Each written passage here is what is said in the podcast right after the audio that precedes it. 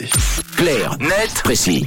Et on s'intéresse au temps partiel. Ce matin avec toi Tom, ces dix dernières années, le taux d'actifs occupés à temps partiel a progressé de 15% chez nous en Suisse, avec des conséquences parfois inattendues. Alors effectivement, les taux d'occupation réduits séduisent de plus en plus d'actifs. Nous en parlions le mois dernier dans Clarnet précis déjà.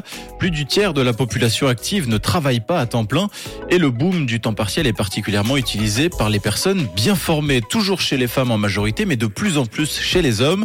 En effet, ces dix dernières années, la progression, la proportion d'hommes recourant au temps partiel a progressé de 43%. Résultat, c'est le jeu des vases communicants. La catégorie des travailleurs partiels s'agrandit, donc la moyenne horaire sur la semaine baisse. Aujourd'hui, les Suisses travaillent en moyenne 31 heures par semaine. Et cette donnée engendre tout un tas de répercussions. D'abord sur le système de retraite, forcément en réduisant notre taux d'occupation, on réduit bien souvent notre rémunération à la fin du mois et donc par ricochet les cotisations pour la prévoyance professionnelle. La tribune de Genève nous donnait en fin d'année dernière l'exemple d'un collaborateur qui décide pour un 80% avec un salaire annuel brut de 90 000 francs. Son taux d'activité baisse de 20%, mais sa rente baisse de 27% et le capital accumulé dans sa caisse de pension diminue de 26%. Les conséquences sont donc importantes et méritent d'être prises en compte. Et d'autres bouleversements sont également observés avec la popularisation du temps partiel. Exactement, les bouleversements euh, un peu plus cocasses, plus de l'ordre du quotidien, par exemple sur le trafic dans les villes. Une récente analyse faite à Zurich sur les piétons et les cyclistes montre par exemple une nette baisse du trafic en début de semaine et le vendredi. Les lundis et vendredis étant les jours les plus choisis par les actifs pour pouvoir profiter d'un week-end de trois jours. Mais la ville de Zurich n'est pas la seule dans ce cas de figure. À Berne, par exemple, on observe une situation similaire avec les transports en commun. Le vendredi, aux heures de pointe, les auteurs de l'étude ont constaté une chute importante du nombre de personnes utilisant les transports publics par rapport à celui des autres jours.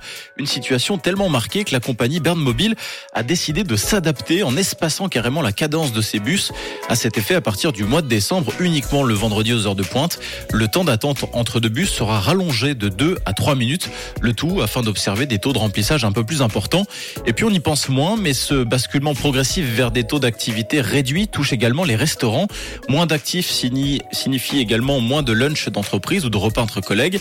Le spécialiste de la restauration collective SV Group, qui compte 293 restaurants universitaires en Suisse, a décidé de réduire son offre, là aussi uniquement le vendredi, sur certains sites face à une baisse notable de la fréquentation.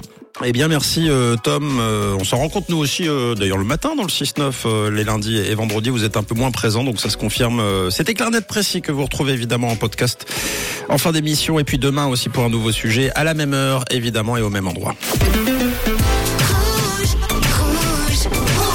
Une couleur, une radio.